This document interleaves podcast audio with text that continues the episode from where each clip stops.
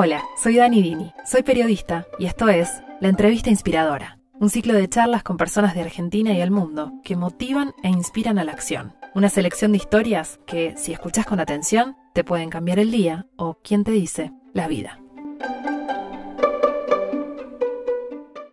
Valentín Muro es experto en hacerse preguntas y en documentar las respuestas que encuentra y compartirlas. Es filósofo y se dedica a entender cómo funcionan las cosas. Ese nombre lleva el newsletter que escribe desde 2017 y que es una exploración filosófica semanal acerca de todo y a veces dice de nada, atravesado por la ciencia, la literatura, la historia y la filosofía y que apunta a la exploración de la curiosidad. Pero, ¿qué es la curiosidad? ¿Todos somos naturalmente curiosos? ¿Qué nos lleva a hacernos preguntas o a dejar de hacerlas? ¿Cómo se vincula la curiosidad con la creatividad? Somos la única especie que tiene la capacidad de pensarse a sí misma y en relación al universo, y en las respuestas maravillarse. Por eso tenemos cierto deber moral de asombrarnos, dice Valentín en una de sus charlas TED. Quizá hacernos preguntas sea parte del privilegio de estar vivos. Hola, hola, bienvenidos a una nueva edición de la entrevista inspiradora. Otro lunes para los que lo están viendo en vivo, y otra edición más para los que lo están escuchando en su versión podcast, en YouTube, en IGTV también, en todas las plataformas en las que está esta entrevista en su tercera temporada.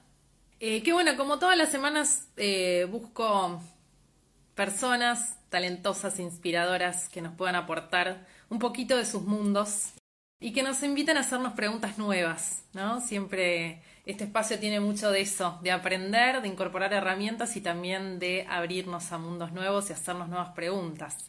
Y en ese hacernos nuevas preguntas, la curiosidad es parte, ¿no? Así que hoy lo tengo a él, estoy feliz, soy una lectora de su trabajo en cómo funcionan las cosas, su newsletter que desde el 2017 edita Valentín Muro. Valentín es filósofo, es experto, dice él, en hacerse preguntas y se dedica a entender cómo funcionan las cosas. Ese es el nombre, como decía, de su newsletter, que tiene miles de suscriptores y que desde, 2017 llega a los correos de muchísima gente y desde donde explica, desde la literatura, la ciencia, la tecnología, la filosofía, cómo funcionan cosas que muchos quizá nos lo preguntamos o no nos animamos a preguntar, desde cómo funcionan los bolsillos, cómo funciona ver un amigo enamorarse. Tengo acá todos los newsletters, pues soy miembro ahí del club de, lectores de Valen también, desde hace un tiempo, desde hace poquito. Así que bueno, no voy a hablar mucho más, me encantaría como abordar con él qué es esto de la curiosidad, algo que me interpela porque creo que todos los que somos periodistas lo, lo traemos ahí ya y por algo elegimos este oficio,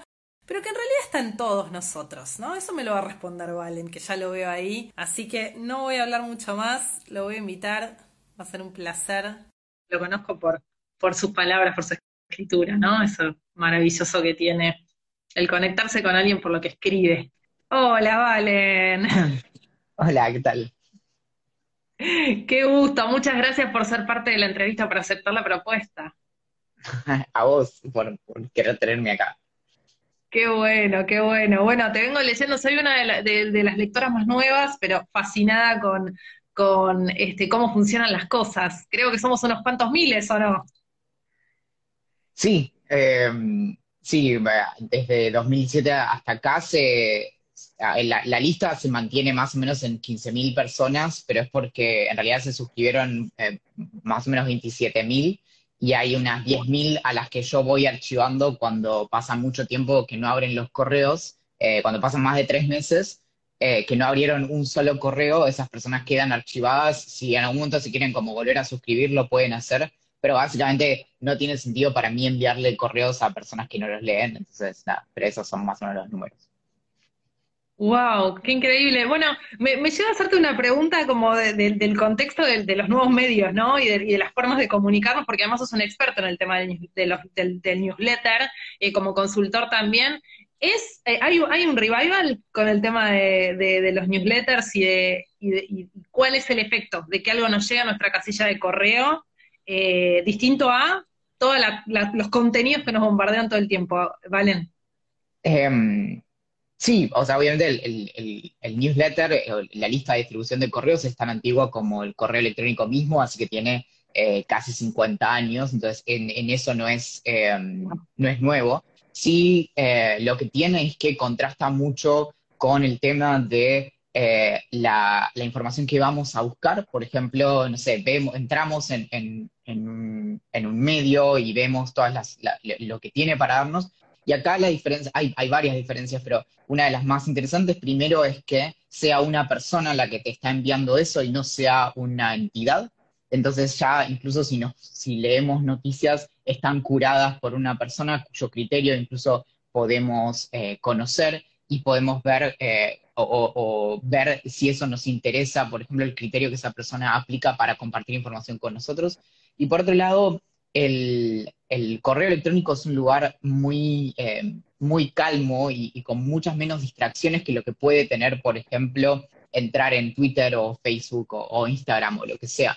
Entonces, en eso, también cuando estamos leyendo un correo, estamos leyendo un solo correo, no estamos compitiendo con muchas cosas. Y mm, no solo eso, sino que además lo podemos consumir sin conexión a Internet. Entonces, bueno, nada, básicamente el newsletter lo que en, esta especie como de, redescubrimiento del soporte, no solo de los medios, sino también a veces eh, por parte de empresas, tiene que ver un poco con cosas que nos tienen bastante mal en general, como la sobrecarga de información y, ese tipo de cosas, y por otro lado con un montón de posibilidades que generalmente no son eh, explotadas en ningún sentido. Wow, sí, sí, me, quedo con esto, ¿no? El redescubrir este soporte y que estamos bombardeados de información y, eh, y que escribe una persona, ¿no? De hecho, me encanta, vos arrancas, querida persona que lee, ¿no? Entonces, uno de algún modo, somos miles, pero eh, sentimos que, que, va directo ahí a nosotros, distinto a cualquier otra red social, que es hoy donde generalmente más consumimos información, pero que también más nos dispersa. Entonces, eh, mi pregunta conectada con esto es cómo cómo nace, cómo funcionan las cosas, y para los que nos están escuchando y no lo conocen todavía, no tienen, ahora tienen la suerte de conocerlo, eh, pero me gustaría que lo defina su creador. Em, ¿Cómo funcionan las cosas? Surge después de, bueno, yo ya llevaba muchos años haciendo proyectos vinculados a Internet, de hecho mi, primer como proyecto en, la vida eh, lo empecé cuando tenía 15, mm, casi 16 años, todavía vivía en, en Bariloche, y, mm, iba al, colegio y, básicamente me, adapté un proyecto de, Nueva York a, básicamente primero a Bariloche, Argentina y después, bueno, el, mundo de habla hispana. Y, básicamente a, esa edad descubrí que podía, haciendo cosas en Internet, conectar como con otras personas. Y, entonces siempre fui parte como de distintas iniciativas, pero muchas veces eh, hacía cosas de forma grupal, y entonces adoptaba como identidades grupales. A principios de 2017, después de algunas malas experiencias con algunos grupos de trabajo, me animé a hacer algo como con, por, mi propia cuenta. Y, un poco la, motivación detrás de cómo funcionan las cosas era capturar cosas que yo de hecho hacía em, para mi consumo personal y ver si encontraba personas a quienes les pudiera interesar. Básicamente, toda mi vida, desde que conocí Internet, me dediqué a, investigar sobre un montón de cosas que me llamaban la atención. Y generalmente eso terminaba teniendo la forma de hablar con alguno de, mis amigos y contarle todo lo que había leído acerca de tal o cual cosa. Y acá mi apuesta fue, bueno, ¿qué pasa si yo empiezo a ordenar eh, este tipo de, de investigaciones que yo hago y las comparto con personas eh, que en su mayoría no voy a conocer. Y, ahí, bueno, o sea, obviamente en estos casi cinco años descubrí un montón de cosas, pero eh, lo más interesante es lo que surge de investigar los temas que nadie investigaría. Entonces, hay un montón de cosas que las personas quizás googlearían en algún momento, como, bueno, no sé, ¿qué, qué es el bosón de Higgs o qué es la mecánica cuántica o lo que sea? Eh, pero nunca nadie googlearía cómo funciona un abrazo o cómo funciona agarrarse la mano o lo que sea. Entonces, generalmente los temas que más me, interesa investigar son aquellos que las personas dan por sentados y que creen que entienden y en realidad nunca se detuvieron a, pensar al respecto. No, y además que, además que los respondes, es cierto, el interrogante siempre desconcierta, o por lo menos nos hace pensar, ¿cómo nunca se me ocurrió esto? ¿no? Como el último, cómo, cómo funciona ser un vampiro el domingo pasado, eh, muy genial. Pero digo, está atravesado por la filosofía, la literatura, la ciencia, toda la, toda la investigación que vos haces, que, que es muy curioso que al final, de, al pie del correo también pones, bueno, ¿cuánto tiempo de investigación llevó? ¿Cuánto tiempo llevó a escribir? Se puede escuchar también. Digo, este, eh, son, las respuestas tienen eh, una, elaboración y una mirada que tiene que ver con tu profesión de, base, que es la filosofía. Claro, lo que mm, trato también de, transmitir en, lo que hago primero es que eh, me es muy importante mostrar mis cartas. no soy experto, o sea, básicamente no, soy experto en, nada y es bastante difícil jactarse de ser experto en cualquier cosa en la actualidad porque básicamente cualquier, cualquier campo disciplinar es inabarcable. Así que experto no soy en absolutamente nada.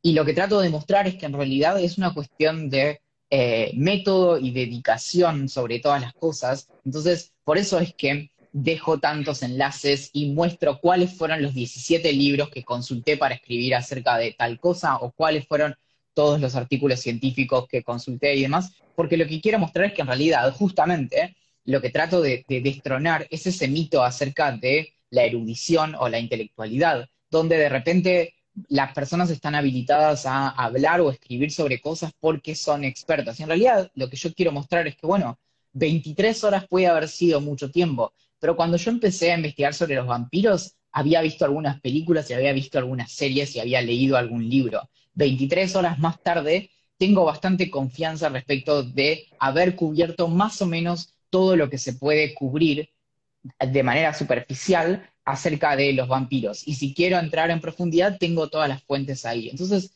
lo que trato de mostrar es que en realidad el, trabajo este es uno que es accesible para cualquier persona que se quiera dedicar a, buscar eso.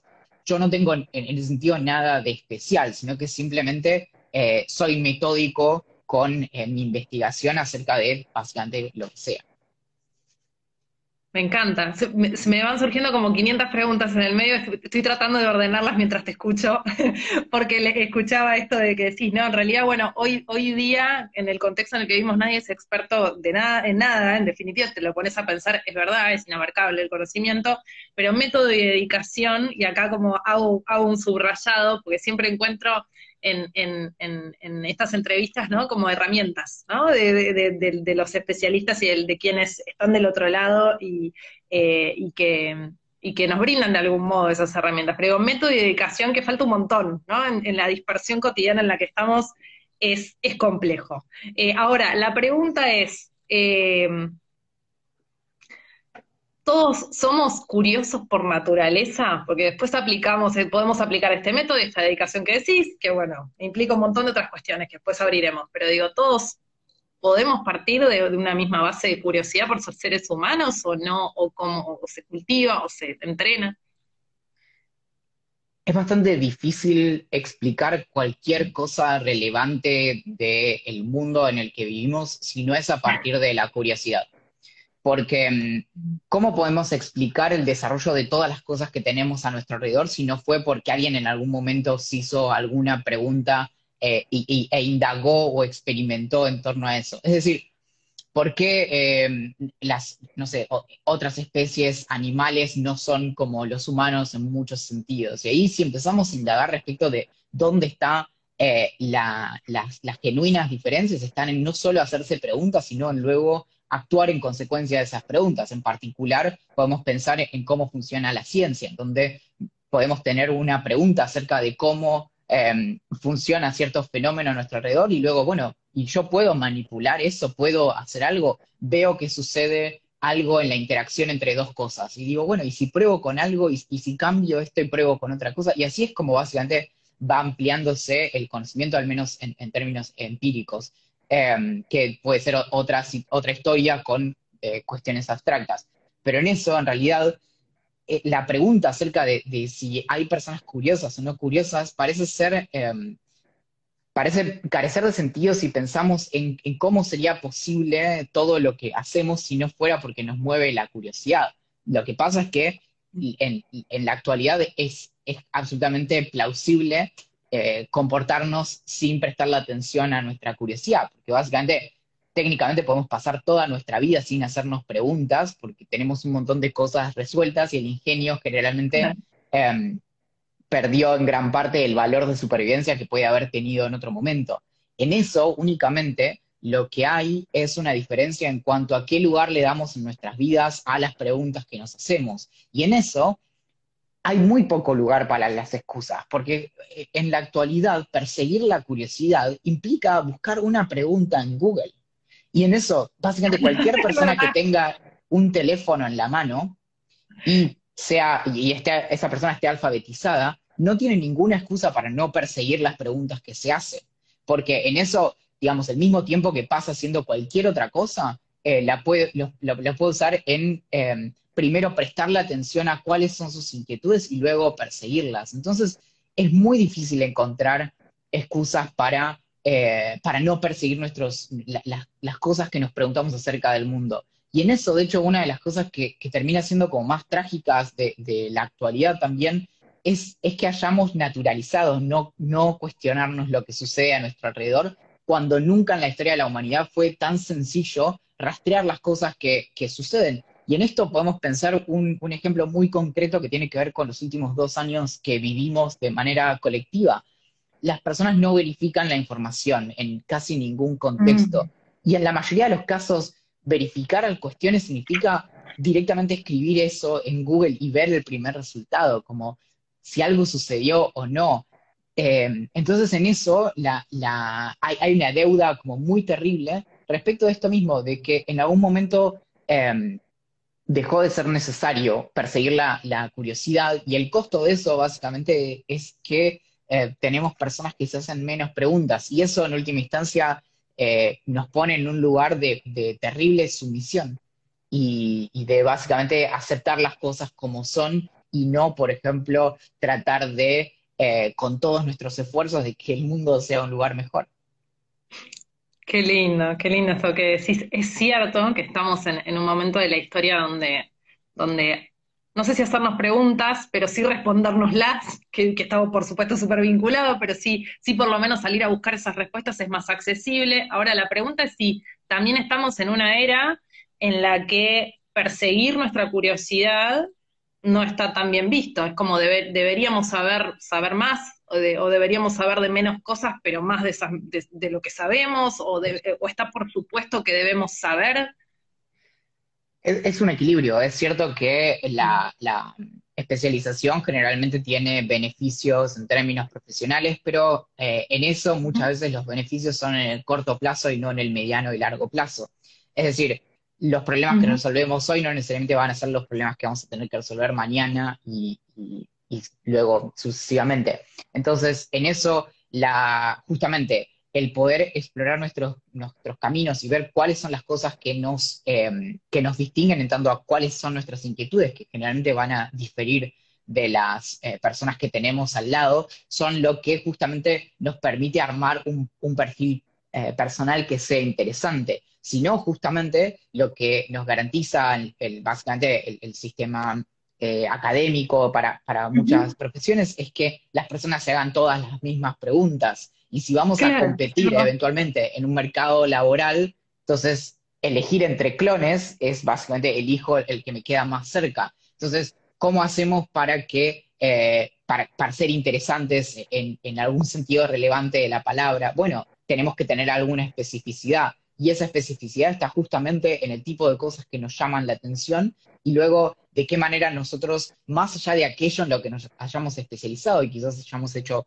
uno, dos, tres doctorados, no, importa realmente, la, amplitud de nuestro aporte a lo que sea que hagamos va a venir eh, de la mano de lo que nos haga especiales. Y esto se puede corroborar históricamente. Nosotros si nos fijamos cuáles fueron los grandes aportes en cualquier disciplina, lo que vamos a encontrar es que generalmente las grandes ideas vinieron de personas que pudieron aunar campos disciplinares que estaban separados entre sí o que pudieron tomar inspiración de un lugar no obvio. Es cierto, es cierto, y releía justo una de, las frases de tus charlas TED, que son hermosas, hay dos, les cuento a los que nos están escuchando y aún no las vieron. Eh, una del año pasado, Este, una de 2013, si no me equivoco, y la otra del año pasado, en plena pandemia. 2013, 2015 y 2020. Me está faltando una, ahí me faltó una, error de, investigadora. la, del 2015 sobre educación, justamente, sobre cómo implementar eh, los valores de la ética y cultura hacker en el sistema educativo. Qué bueno. Bueno, tengo algunas preguntas para hablar del tema de eh, hacker y, e inteligencia artificial. Antes de meterme ahí, me gustaría saber, en línea en lo que acabas de, de traer, si curiosidad, entonces curiosidad y creatividad van de la mano o cómo están vinculadas, si es que lo están. Sí, eh, tienen, tienen también el parentesco de que eh, las personas generalmente se apresuran en decir que, por ejemplo, no son creativas o no son curiosas, y en realidad en ambos casos es una cuestión de, eh, ejercicio.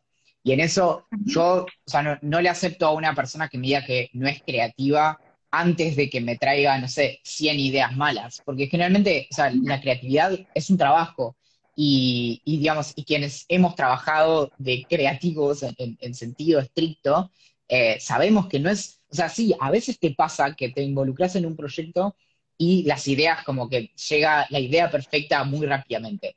Casi nunca pasa, generalmente toma mucho trabajo. Entonces, ¿cómo hacemos para que nos lleguen como buenas ideas o ideas potables o ideas que no sean tan malas? Es, por ejemplo, aprendiendo a consumir eh, información de tal modo que podamos ir como armándonos una colección de pedacitos de ideas en la cabeza y luego tomarnos el tiempo para tratar de pensar cómo podemos resolver ciertas cosas. Y en eso, digamos, abunda la literatura con eh, ejercicios y, métodos para obtener ideas. Y entonces Recién, eh, el problema es que cuando te sentás y decís, bueno, voy a tratar de tener 100 ideas malas, eventualmente algo mínimamente potable surge. El problema es que las personas generalmente se rinden antes de empezar. Entonces lo primero que te dicen es, no, claro, no, no, yo no, soy creativo. Nunca se me ocurren ese tipo de cosas. Y, generalmente la, la, pregunta siguiente es, bueno, pero en un momento te sentaste a pensar en eso. No, no, pero porque no soy creativo. Entonces, bueno, no, tenés que laburar. Me encanta. Bueno, entonces a mi pregunta que tenía ahí guardada de si la curiosidad es como un músculo que se puede entrenar, así como traías que, que, se puede de algún modo con la creatividad, la respuesta es que sí. Sí, es más que como un músculo, es, es como aprender a escuchar o aprender a mirar. No sé si, aún es, eh, mm. fuiste a un museo y sin, que nadie te dijera nada y miraste un cuadro y dijiste, ah, es bonito o no es bonito y no mucho más pero de repente escuchás a una persona que está guiando y dice, bueno, miremos esta obra, si nos fijamos en el tal trazo de tal esquina y acá la técnica de tal cosa, y vos decís, claro, no vi nada, pero nada de todo esto que me dijeron acá. Con la curiosidad es lo mismo. O sea, vos podés mm. manejarte de una manera superficial o empezar a entrenar básicamente como una especie de oído que tenemos, pero del lado de adentro, que es eh, la, la, chispa y la pregunta que te haces acerca de las cosas generalmente cotidianas, que en realidad estamos entrenados para no escuchar esa, para, no escuchar las preguntas que nos hacemos. Entonces, cuando empezamos a prestar la atención, pasa algo parecido que, eh, en el caso de las personas que se entrenan para tener sueños lúcidos, que eh, básicamente uno de los, de los, trucos para poder tener sueños en los que tenemos como cierto dominio sobre lo que está sucediendo en ellos es todas las mañanas anotar eh, lo que soñamos. Y eventualmente empezamos a desarrollar un vínculo mucho más consciente con el momento del sueño.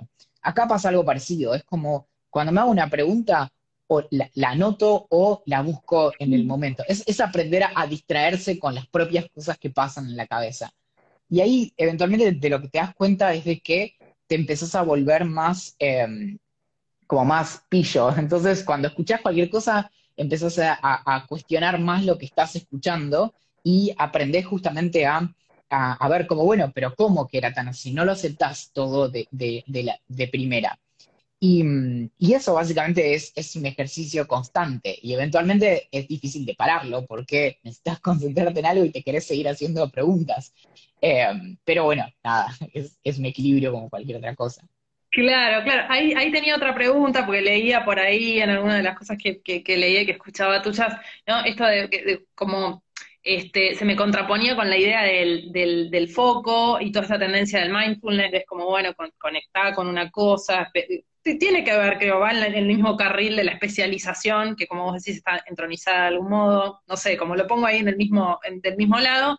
Ahora, hacernos muchas preguntas y conectar con la curiosidad y, fomentar esto eh, puede, puede, no sé, o sea, estar vinculado a eh, desconcentrarnos, no sé cómo decirlo, o, puede ser opuesto a, la idea del foco. Yo siempre digo, desde hace bastante tiempo, pero en el último tiempo más, con esto de la, de la pandemia y, las pantallas y todo, como que, el foco es uno de los superpoderes de este tiempo, ¿no? Entonces, lo quería poner sobre la mesa y charlarlo con vos, a ver cómo se conecta con esto de hacernos preguntas y abrir, y abrir y abrir como una parte de, de bueno, de lo que somos también, ¿no? Hay, bastante escrito y analizado en torno al efecto del alcohol y la cafeína eh, en torno a la creatividad.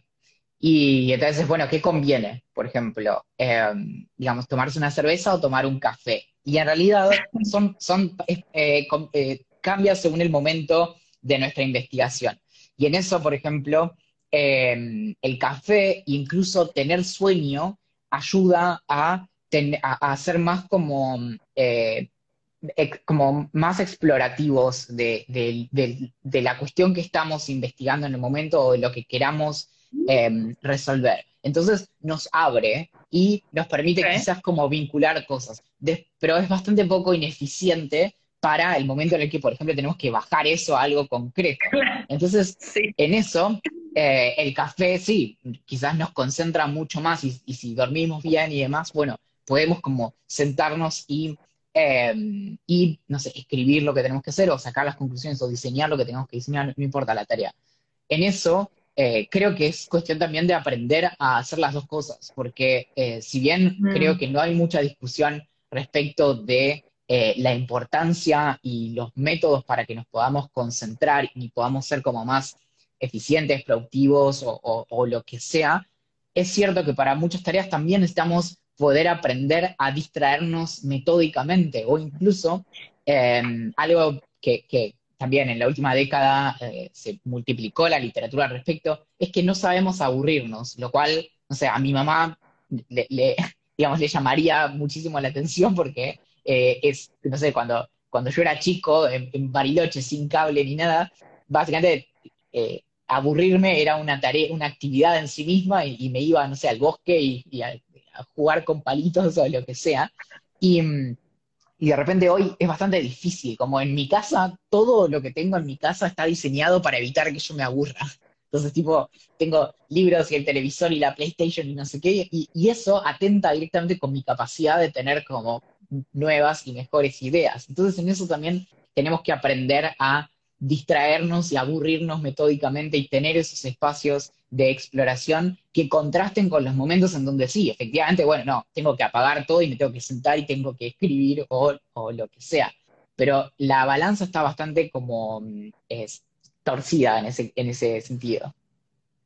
Wow. Me, lleva a otro de los temas que me obsesionó en el último año y que vengo, vengo poniéndolo en conversación, que es la pausa, ¿no? Que no necesariamente es el aburrimiento, porque la pausa no necesariamente tiene que ser aburrida, pero este año en marzo entrevisté a otro filósofo que se llama Robert Poynton y que escribe un libro que se llama Pausa, no eres una lista de tareas pendientes, y armó toda una investigación al respecto, ¿no? Y cuán necesario es el pausar y cuán desacostumbrados estamos a hacerlo. ¿No? Porque ¿qué, pasa si no estoy haciendo algo? ¿O qué pasa si me aburro de repente, ¿no? Y él habla que desde ese lugar, inclusive en esta locura, en esta vorágine en la que vivimos eh, persiguiendo el, tiempo, que el tiempo se nos escurre, que inclusive podemos eh, empezar a registrar una medida diferente del tiempo, ¿no? Y hasta inclusive fabricar tiempo para nosotros mismos.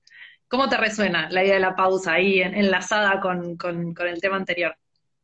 Es que sí, pero igual creo que e, esa pausa es una pausa de, digamos, de, inactividad, como de aburrimiento. También en eso eh, hay un montón de cosas como de, la historia de la humanidad que decís, esta, no hay otra explicación para esto que, se inventó en un momento que, alguien estaba muy aburrido, obviamente. Y, entonces, y, en eso como, es raro porque, por ejemplo, si yo te digo que me tomo una pausa, pero me pongo, no sé, a leer un libro o a jugar un videojuego o mirar una serie, es raro porque ahí ya no estoy como de vuelta, como aburriéndome. Y, mm, entonces, y, en eso creo que hay, hay algo como de, volver a legitimar eh, eso, como el, hacer cosas tediosas, incluso la, la, repetición. Eso sí es algo que, por ejemplo, desde el mindfulness se ha recuperado. Yo incluso escribí hace varios años acerca de cómo funciona lavar los platos y cómo lavar los platos es, es, una forma de meditar, eh, justamente porque es, es, una actividad como descerebrada, repetitiva, que nos permite como conectar con otra cosa con la que generalmente no, no podemos eh, conectar. Y el, el problema de, de, la, de, la, cuestión como de la productividad, vos decías como del problema del foco y eso, es que eh, también es algo que se termina como resintiendo, porque mm, también es esta sensación de que estamos todo el tiempo, de que aunque nos enfoquemos, igual nunca logramos como eh, acabar con todas las tareas que nos proponemos y demás. Y en eso, eh, la parte terrible también de, la cantidad brutal de tiempo que pasamos adentro de nuestras casas, que da la sensación de que el tiempo no pasa o de que no resolvemos cosas, aunque el tiempo pase y resolvamos cosas. Y entonces todo eso está como haciendo cosas bastante peculiares con, con nuestra salud mental. Totalmente, totalmente, sí, sí, creo que sí, hay, definitivamente hay un antes y un después en, eh, después de la pandemia, ¿no? Va, todavía no, estamos en el después, pero sí, y nos confrontó con, muchas cosas. Em, vos decís, tengo, tengo una frase tuya de, la última charla TED, em, que habla del asombro, ¿no? Decís que somos la única especie, lo trajiste hoy hace un ratito, somos la única especie que tiene la capacidad de pensarse a sí misma y en relación al universo y, en esas respuestas maravillarse, ¿no? Y que por, de algún modo tenemos cierto deber moral en, asombrarnos. Me pareció hermoso, me pareció hermoso y me dejó pensando en, nuestra capacidad de asombro, eh, que no siempre la vemos como una capacidad. Y volviendo a lo que te decía hace un ratito, ¿no? A veces hasta, hasta está esta idea de, bueno, no, no, preguntar mucho, ¿no? En, como, o, no, o no mostrarme demasiado asombrado o asombrada, ¿no? Como este, como parte del mundo en el que vivimos hoy, por lo menos en la adultez. Esta, esta idea como que es medio como central del existencialismo de, de, Soren Kierkegaard, que es que somos arrojados al mundo y, no elegimos eh, estar acá. Y, en, y, en, eso, justamente, bueno, cómo podemos sacar el mejor partido posible del hecho de que, de que estamos acá y la verdad es que nadie eligió nacer. Y, en eso, eh, obviamente, no sabemos si hay, digamos, si eh, otras especies animales tienen cierta capacidad de asombro y demás, eh, pero sí tenemos bastante, mucha evidencia muy tangible respecto a lo que pasa con la humanidad. Y en ese sentido, pareciera ser como una pérdida de la oportunidad que tenemos o del privilegio que tenemos de estar vivos y de poder hacernos preguntas el, hecho de no hacerlo y también en la, en la situación eh, súper privilegiada en la que vivimos hoy, en la que realmente, digamos, pasar de un tema a otro toma una cuestión de minutos y no de, no sé, o sea, de, de recorrer quizás tres meses para llegar a un lugar en donde había una biblioteca, en donde quizás estábamos un mes más revolviendo tomos para encontrar si alguien alguna vez se había preguntado acerca de tal o cual cosa. Cuando ahora, gran parte, o sea, de, la gracia también de lo que yo hago en cómo funcionan las cosas es que, digamos, mi, gran, en, lo que soy absolutamente experto es, en buscar en Google. Entonces, y, después sí, hago muchísimo trabajo y, en eso sí, em, me hago un trabajo muy fino y muy arduo de rastrear absolutamente todas las citas que uso y termino leyendo libros que son muy, muy inaccesibles y, traduciendo de idiomas extraños y, cosas como muy complejas, pero todo arranca en hacer ciertas preguntas y ahí básicamente como la, el, corolario final de, todo mi trabajo, de los cientos de, temas que, que exploré hasta ahora, es que no importa el tema que vos me digas, alguien escribió algo al respecto. Y yo lo que trato de hacer es básicamente como resumir todo eso. Pero, en, eso creo que hay algo que es como profundamente eh, indicador de la naturaleza humana en cuanto a que no importa el tema que, yo me proponga buscar, alguien tuvo algo para decir. Entonces, de algún modo, las preguntas que nos hacemos incluso son algo indisoluble de lo que nos hace seres humanos, de lo que nos hace personas. Y, en eso, una gran manera también de conectar con, básicamente, con nuestra eh, historia evolutiva entera, es em, rastrear justamente de qué manera nos atraviesan de una manera compartida todas las cuestiones que nos podemos encontrar en, nuestras vidas. Y en eso es tan interesante que la mayoría de, preocupaciones sociales que podamos tener hoy, si no todas, ya fueron exploradas antes. No hay como, incluso las nuevas ansiedades son formas derivadas de cosas que, que ya sucedieron antes. Es increíble, bueno, cómo nos conecta tal cual, el, hacernos preguntas en definitiva con nuestra humanidad, ¿no? Y con, y con el inconsciente, ese inconsciente colectivo de la humanidad, este, en esto que traes. Wow, veo un viaje así escuchándote y digo, bueno, sí, en realidad está todo conectado. Y, tenía como, como la pregunta también, eh, vos hablas mucho eh, de, la infancia, y de hecho tenés una sección que se llama Algunas grandes preguntas, este, donde, donde hay preguntas eh, eh, de, niños que en realidad esto, ¿no? A veces no sabemos cómo responder. Y me preguntaba si, hay una manera eh, de, fomentar o de potenciar esa curiosidad con los chicos, ¿no? Que en definitiva es donde, donde nos empezamos, el momento en la vida en el que nos empezamos a hacer preguntas. Y a veces hay muchos casos, y escucho muchos adultos recordando en su infancia como cosas que no, no, se podían preguntar, o alguna pregunta que han hecho o que hemos hecho y que la respuesta fue como avergonzarnos por, o por no saberlo o por preguntar eso. Entonces digo, bueno, en contraposición a eso, si podemos potenciar o estimular la curiosidad en los chicos. En primer lugar, lo que hay que hacer es legitimarla.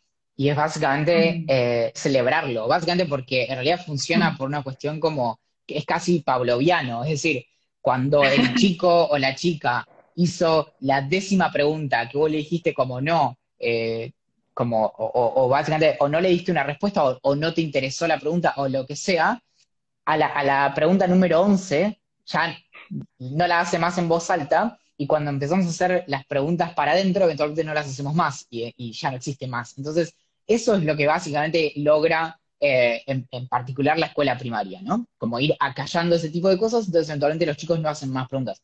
Por eso decimos, eh, vos misma lo dijiste recién, porque los chicos, generalmente más chicos, tienen un montón de preguntas increíbles, pero ¿por qué los adolescentes no tienen un montón de preguntas increíbles? Bueno, básicamente porque a los martillazos les enseñamos que no hagan más preguntas.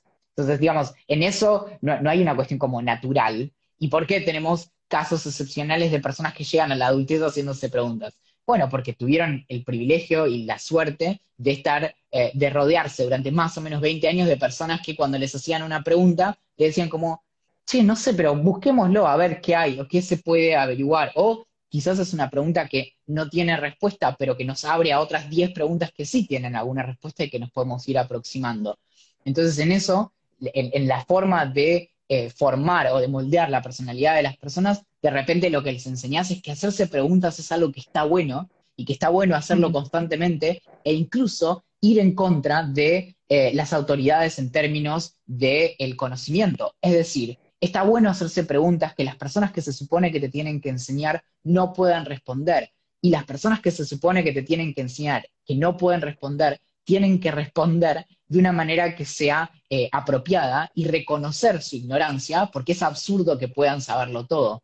Y sin embargo, eso no es lo que suele suceder, porque los adultos que eh, detentan justamente su autoridad no quieren que esa eh, autoridad se vea eh, básicamente anulada por las preguntas de un energúmeno que mide 50 centímetros, entonces eh, no siguen ese camino. Entonces, lo más noble que puede hacer una persona que enseña es reconocer que no sabe y eh, perseguir y buscar las respuestas junto a la persona que tuvo esa pregunta sin miedo a su ignorancia.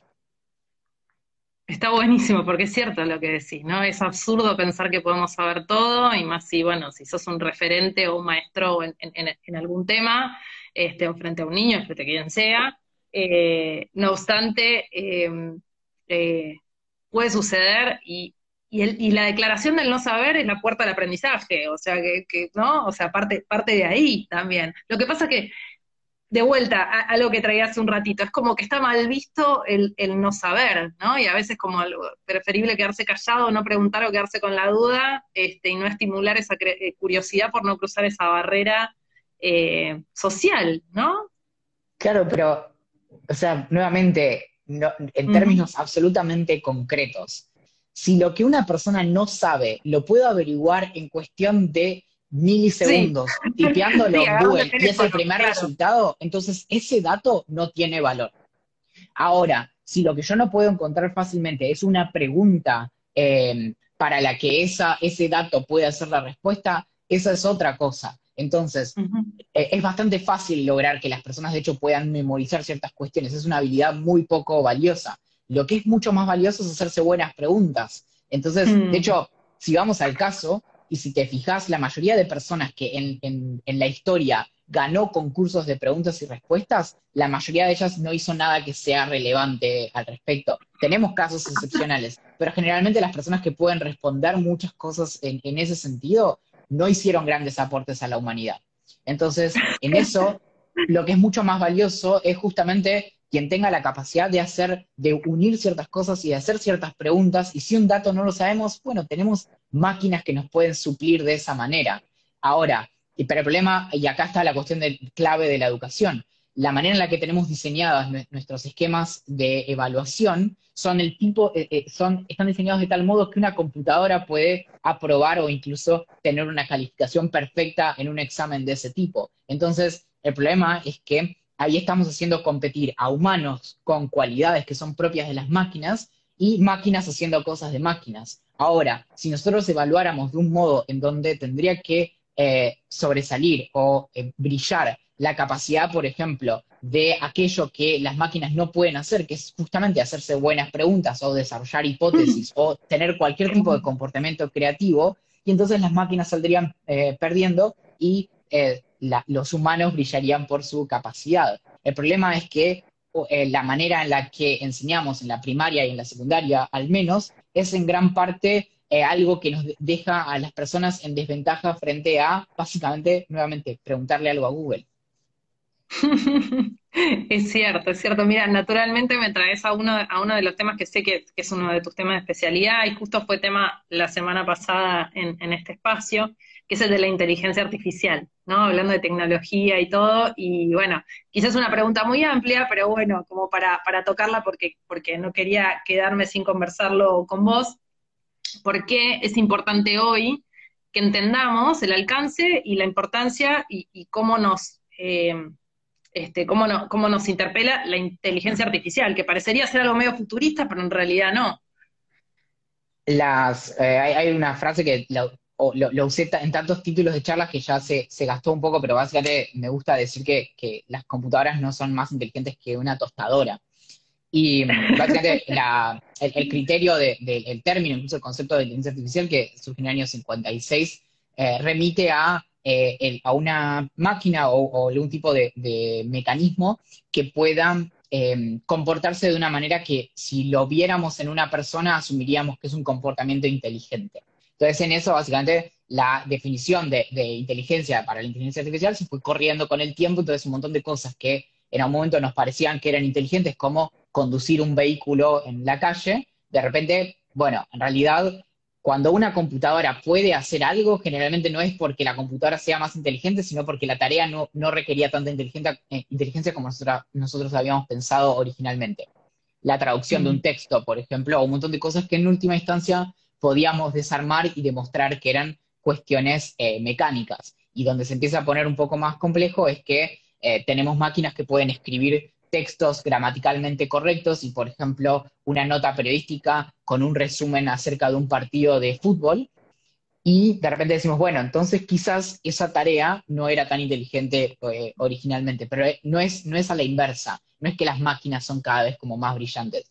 En eso, de hecho, son grandes calculadoras y hmm. em, y eso no cambia, como el, hasta ahora no, logramos como eh, básicamente eh, que una máquina haga cualquier cosa que, eh, en, muchos sentidos sí, las máquinas pueden hacer muchas cosas que las personas no podemos hacer en virtud de que son más veloces y que no duermen y no comen ni se enamoran y un montón de cosas que podrían ser incluso indeseables. Y la parte que es importante como que, que tenga más presencia en el discurso público precisamente, es esto de que eh, los peligros de, la inteligencia artificial no tienen que ver con que aumente notablemente eh, su capacidad, sino con el tipo de potestades que les damos, es decir, el tipo de decisiones que, por ejemplo, pueden tomar de manera que no sea eh, transparente, donde no podamos dar cuenta exactamente de por qué una máquina tomó cierta decisión y no otra. Y, y en eso, digamos, el, tipo de riesgos que supone la inteligencia artificial tienen más que ver, por ejemplo, con cuestiones vinculadas a derechos laborales o eh, discriminación o incluso, digamos, el, amplio catálogo vinculado a los derechos humanos y, eh, y, no tanto como básicamente que una inteligencia como cobre conciencia y eh, nos mate a todos, sino, bueno, nada, el peligro de poner máquinas para que decidan quién recibe o no eh, un crédito o el ingreso a una universidad. Claro. No, sí, es súper interesante y, bueno, qué, bueno como volver a escucharlo eh, desde, tu lugar, ¿no? Desde la semana pasada, en, la entrevista anterior, a, todo lo que estamos debatiendo acá y, ampliando este, con, vos, Valen. Eh, algo que me parecía increíble es que no está tan en agenda, hablábamos de inteligencia artificial, todo, pero como algo medio futurista todavía, e inclusive desde donde vivimos acá en Argentina, por lo menos, eh, como si estuviera lejano, como si fuera más lejano, ¿no? Y en realidad nos atraviesa en, la cotidianidad más de lo que creemos, desde Siri o Alexa hasta el algoritmo que nos muestra lo que nos muestra en Instagram, hasta, bueno, todo lo que mencionaste recién. O sea, es, ya parte de nuestras vidas. Hace rato. Y, no solo eso, sino que, por ejemplo, en ámbitos que son cruciales no se les presta tanta atención. O sea, eh, bueno, yo hice la carrera de filosofía entre 2010 y 2010 y 2018.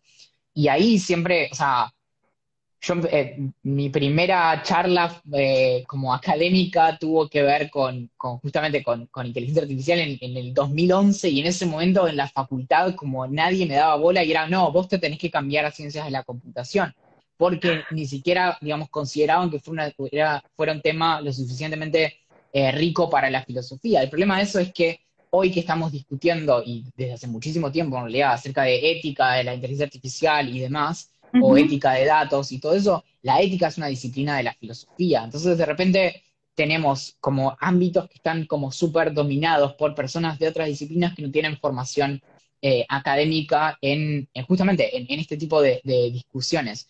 Y tiene que ver también con esto de, que en realidad son cosas que son mucho más eh, llanas y tangibles de lo que parece. Y en gran parte, no sé, por ejemplo, cuando eh, conversamos con un bot, la, tiene bastante poca ciencia, o sea, puede tener muchísima complejidad, pero las reglas fundamentales para ser un agente de conversación, de hecho, son de los años 70, que había, no sé, había una eh, terapeuta eh, eh, robot que se llamaba Elisa, que vos le hablabas y te hacía ciertas preguntas en base a ciertas reglas y, digamos, era como, bueno, muy divertido.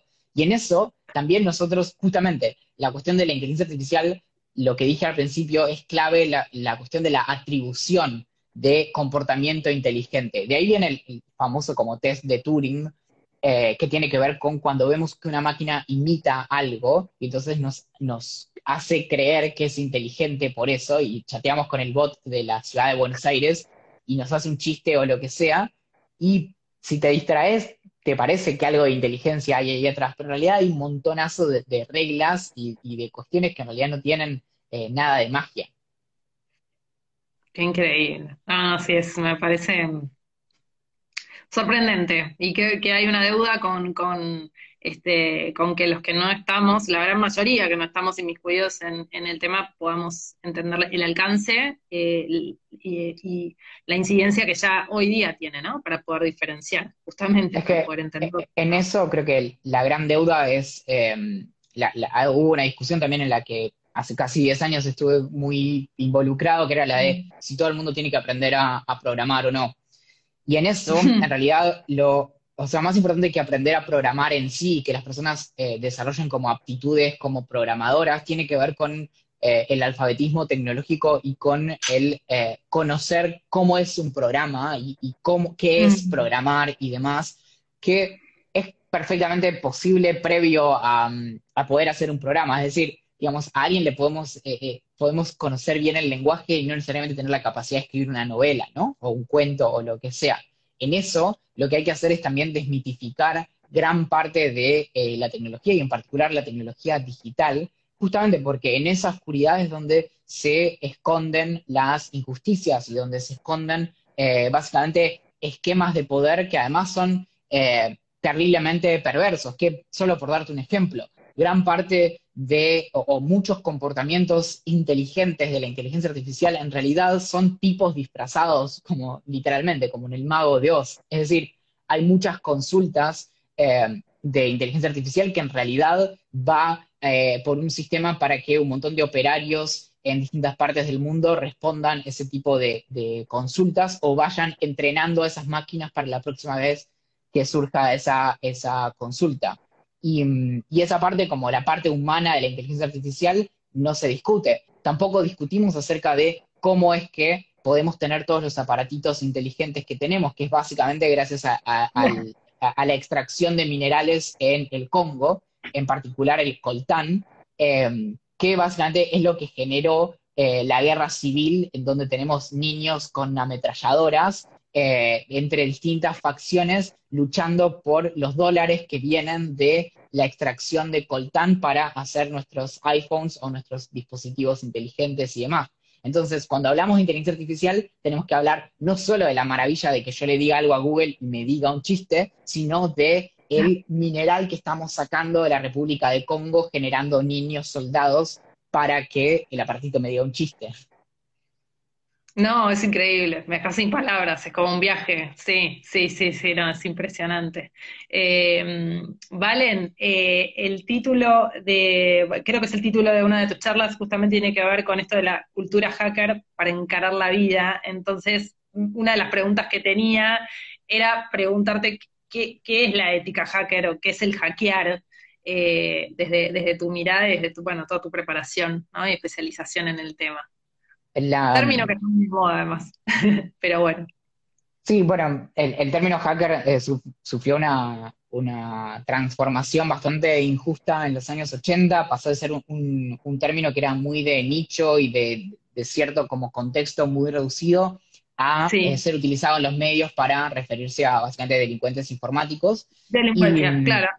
Y después de ahí eh, es que logró como en, la última, en las últimas dos décadas como resignificarse y ahora, digamos, se puede usar como incluso el término hacker como eh, incluso un término para celebrar a alguien eh, y no llamarlo específicamente un, delincuente. Pero es un término que está muy cargado ideológica y políticamente, por eso es, interesante preservarlo de esa manera, porque eh, el término hacker nunca debe ser inocuo. Y en ese sentido es básicamente Em, la, cultura hacker es una cultura de la subversión eh, en muchos sentidos. Es una cultura de la desobediencia y en particular de la desobediencia tecnológica. Y a lo que apunta la ética hacker es justamente a esta eh, persecución sin restricciones de nuestra curiosidad y el ejercicio de eh, la autonomía y la libertad en nuestras, em, en nuestras aventuras creativas y eh, la importancia de una comunidad con la que nosotros podamos compartir libremente el conocimiento y las herramientas. Por eso, de hecho, es la ética hacker lo que inspira en algún momento a la cultura libre que eh, deriva eventualmente en Wikipedia. Pero justamente Wikipedia es un proyecto que engloba muy bien estos principios de eh, la importancia de que el conocimiento circule libremente y de que, por ejemplo, se quiten restricciones para que las personas puedan eh, explorar sus inquietudes. Por eso también vinculado a la ética hacker y derivado de la ética hacker es que viene el movimiento del software libre y el movimiento del código abierto como eh, por otro lado. Y, en eso básicamente a lo que apunta es a, también a, a, disolver estos límites entre las disciplinas, por eso la ética hacker se vincula directamente con la polimatía y con esto de que a las personas nos interesan cosas. Después, en qué cajitas nosotros queramos meter eso es algo que nos excede. Pero, por ejemplo, si a mí, no sé, me interesan los dinosaurios, no me interesa como si eso es de la paleontología o si eso cae en, otra disciplina o la geología o lo que sea. A mí me interesa algo concreto.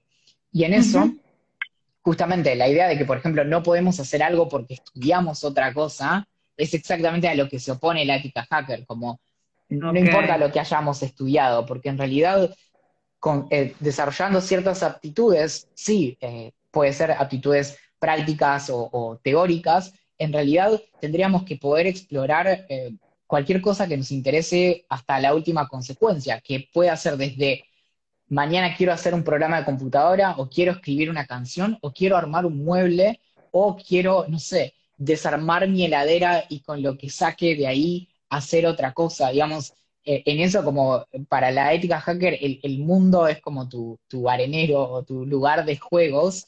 Mm, y, lo más interesante de esto es que en realidad la ética hacker no es eh, algo que se propone primero y luego hay personas que lo adoptan. La ética hacker es una forma cómoda en la que podemos capturar la forma en la que de hecho millones y millones de personas en el mundo hacen las cosas y no solo eso, sino que podemos rastrear históricamente cómo a lo largo de la historia muchas personas se comportaron de esa manera y podemos, de hecho, por ejemplo, no sé, reconocer que Da Vinci, haciendo sus inventos y dejándolos por la mitad, se estaba comportando bastante como lo que llamaríamos un hacker.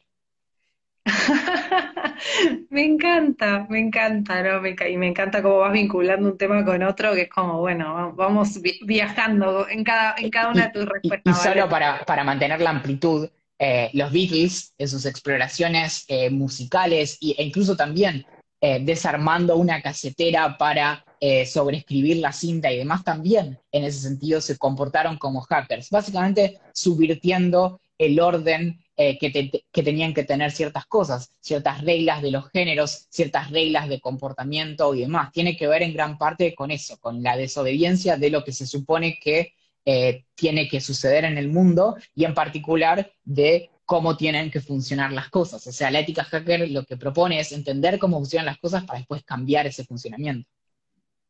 Para después cambiarlas, es cierto, qué, increíble, ¿no? Y, siento, y en, lo que escucho, como, bueno, cuánto tiene que ver eso con, eh, de algún modo, no sé si con nuestra evolución, pero sí con, lo que somos eh, y con esa búsqueda, ¿no? De, de, quiénes somos. Es más filosófico esto, pero, pero me dejas pensando, me, dejas como con un montón de preguntas abiertas. Es que claro, y eso es algo que solamente se puede encontrar en el, como en el camino, en, la propia exploración, no, no es algo que no se conoce desde desde el punto de partida. Tal cual, tal cual. No, y te escuchaba también, yo, yo trabajo mucho sobre el campo de la marca personal, ¿no? Y algo que me gusta mucho decir eh, y que, bueno, y que, indago mucho en eso es en, la singularidad, ¿no? En, lo que somos como, como, como, seres únicos y singulares y que eso es lo que deja marca en definitiva, ¿no? Y estaba escuchándote y medio que linkeaba y te pido acá como construir juntos esta, esta idea que te traigo, pues no es una pregunta, pero cómo esto del, del, ser curiosos y de de, ir por más y el de hacernos nuevas preguntas también, eh, y salirnos de la especialización o que, hablábamos al principio, nos conecta con esa singularidad, que en definitiva es, lo que cada uno trae, no hay, no hay una persona igual a otra. Hace muy poco veía un comentario en, Twitter que decía mm, algo así como, le vi a mi novio eh, su búsqueda de YouTube y siento como que miré algo mucho más íntimo que su diario íntimo y no sé qué. Y, creo que, no, pero, pero, pero en un sentido como eh, muy mm. inocente, creo que es bastante cierto, porque es justamente, digamos, es como ver qué cosas buscamos en Google. Y en eso, mis búsquedas necesariamente van a ser distintas de la cualquier, las de, que las de cualquier otra persona. Y también lo otro día hablando con un amigo que me decía, me cuesta mucho em, como definirme y demás. Y digo, bueno, creo que hay algo que no estás poniendo, pero que tiene que ver con tu curiosidad. Y en eso, por ejemplo, algo hermoso es que es inagotable. Entonces, yo puedo decir que soy muy curioso y vos que sos muy curiosa y demás, y eso no nos, hace parecidos solamente en el interés, pero mi curiosidad y la tuya van a ser distintas porque nos van a interesar cosas distintas. Entonces, en eso, creo que vinculándolo con la cuestión de la marca personal y demás, eso es lo que hay que también que, que explotar, porque es el camino de cada persona y las inquietudes de cada persona son únicas de hecho, es bastante difícil acomodarse a las inquietudes de, alguien, incluso si, eso quisieras hacer. Entonces, una buena forma de hacer que tu marca personal de algún modo se construya sola es empezar a visibilizarlo. Porque, yo qué sé, de las personas que se recibieron en el mismo año, del mismo lugar, de la misma carrera, con la misma especialización y no sé qué, tengo que encontrar un buen motivo para diferenciar a estas personas que no sea únicamente como su cara o algún aspecto como físico, ¿no? Pero de lo que hace intelectualmente a una persona, ¿cuál es la diferencia? Bueno, esta persona también hace tal cosa, no sé, es violinista, por ejemplo. Ah, bueno, ¿y de qué manera, ahí lo interesante es, de qué manera esa persona puede tomar sus aprendizajes de tocar el violín a, a lo que sea que haga? Y ahí es donde se empieza justamente a dar esa cuestión de la identidad. Por eso, volviendo al tema anterior, eh, en la ética hacker o en la cultura hacker es fundamental la comunidad a partir de individualidades muy fuertes. Es decir, no es la comunidad eh, por todo lo que lo parecido que tenemos en común, sino por todo lo que nos hace especialmente distintos y distintas, porque de hecho eso es mucho más rico, porque nos eh, unimos en nuestra diferencia y eso nos permite aprender mutuamente, porque en, dado que lo que yo investigo y a mí me interesa o me mueve y conmueve va a ser distinto de lo tuyo, yo voy a tener más cosas para compartirte y vos vas a tener más cosas para compartirme a mí porque eh, legitimamos y reconocemos que somos personas muy distintas. Me encanta, me encanta, me encanta cómo se fueron linkeando tantos temas y, bueno, me quedo con un montón de preguntas, ¿vale? Pero bueno, me, la jugaré en una próxima entrevista, si me concedes más adelante. Cuando quieras, eh, dale. gracias, es fascinante escucharte, es fascinante leerte, es un regalo tenerte en, la casilla de correo todos los domingos y algunos días más también, los que estamos ahí en el club. y, este, bueno, cerrando, cerrando esta entrevista, em, me gustaría saber, eh, siempre me gusta preguntar, ¿no? En estos espacios muchas veces, bueno, ¿qué, cuál, es ese para qué o qué es lo que te motiva a hacer lo que haces? Y vos has construido de algún modo tu trabajo, tu profesión y tu actividad y, vivís de lo, de lo que haces, eh, que, bueno, que ha sido la consecuencia de un montón de aprendizajes, conocimientos y, puesta en acción, eh, pero digo, también de, haberte generado tu, tu propio eh, tu, propio trabajo, no sé cómo decirlo, ¿no? Que, mucho tiene que ver con, cómo funcionan las cosas con este newsletter y con una, hablabas mucho de comunidad, con una comunidad enorme. Eh, entonces mi pregunta es, ¿qué te motiva, Valen, hoy a hacer lo que haces? Me gusta que las personas se sientan menos solas en, en las preguntas que se hacen y es algo que adquirí luego de haber empezado a hacer esto. No, no es en absoluto como, si te digo, como la, motivación inicial fue, bueno, escribir y, encontrar dos o tres personas que lo lean y me digan, qué lindo valen. esa fue la motivación original. En el medio creció algo tan enorme que básicamente es, es mi vida hoy. Es decir, yo siempre trabajé de otras cosas y de repente hoy tiene mucho más sentido. Y cuando digo que mi interés está en que las personas se sientan menos solas es porque descubrí, o ni siquiera descubrí, me enteré gracias a, las personas que se acercaron a mí y me lo dijeron, que por ejemplo se sentían menos mal consigo mismas al descubrir que no estaban solas en hacerse muchas preguntas y en eso el, hecho de que yo pueda dedicar mi vida gracias a la, a la generosidad de un montón de personas que quieren que yo siga preguntándome acerca de cómo funcionan las cosas todas las semanas, hace que ellas se, puedan legitimar sus propias inquietudes y digan como, bueno, todas esas veces que me dijeron que estaba mal que yo me preguntara un montón de cosas en vez de concentrarme en lo que me tenía que concentrar, en realidad no estaba tan mal. Quizás no era el mejor momento, quizás no era la mejor persona o no era como el mejor contexto para eso. Entonces hoy por hoy, en gran parte, lo que me gusta es que es, es lograr que a partir del despliegue de este tipo de preguntas, primero mostrarle a las personas que un montón de cosas bellísimas se esconden detrás de lo obvio.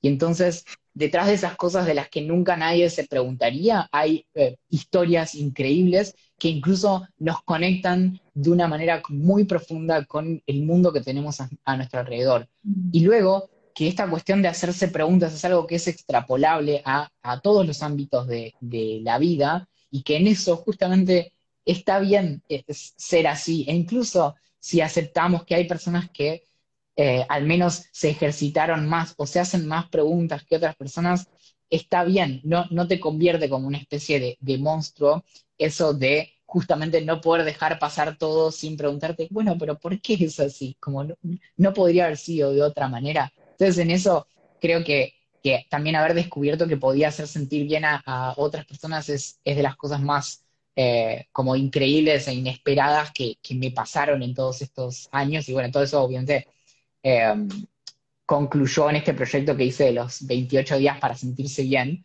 Eh, pero generalmente, digamos, aprendo a partir de las ideas que tengo después de que las hago, no previamente. Me encanta y ahí, ahí hay una gran clave, ¿eh? Para cuando a veces estamos buscando como el qué hacer o por dónde ir o por dónde se... Bueno, creo que...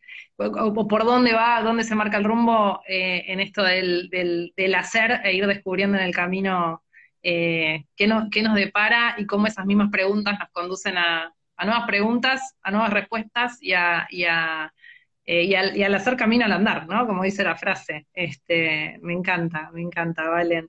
Y mm, había registrado entre, entre muchas de tus frases una que dice, em, si no nos hacemos preguntas, nuestro mundo se hace chiquito y eso es especialmente trágico. Entonces, gracias por traernos nuevas preguntas eh, y por abrirnos el mundo, ¿no? Yo creo que, que sí, que son preguntas que nos hacen eh, abrirnos eh, a, nuevas posibilidades. Y dijiste algo hermoso, eh, que, es algo que siento yo como lectora personalmente, que es esto de encontrar esa belleza en lo aparentemente simple, ¿no? Y si no, ¿qué es la vida, ¿no?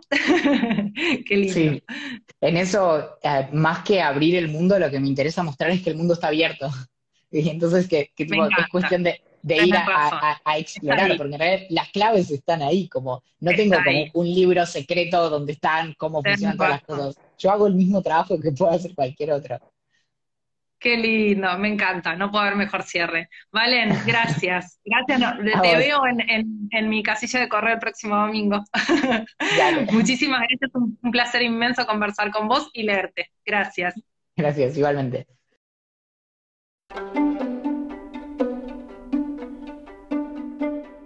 Este fue un nuevo episodio de La entrevista inspiradora. Mi nombre es Dani Dini y será hasta la próxima historia.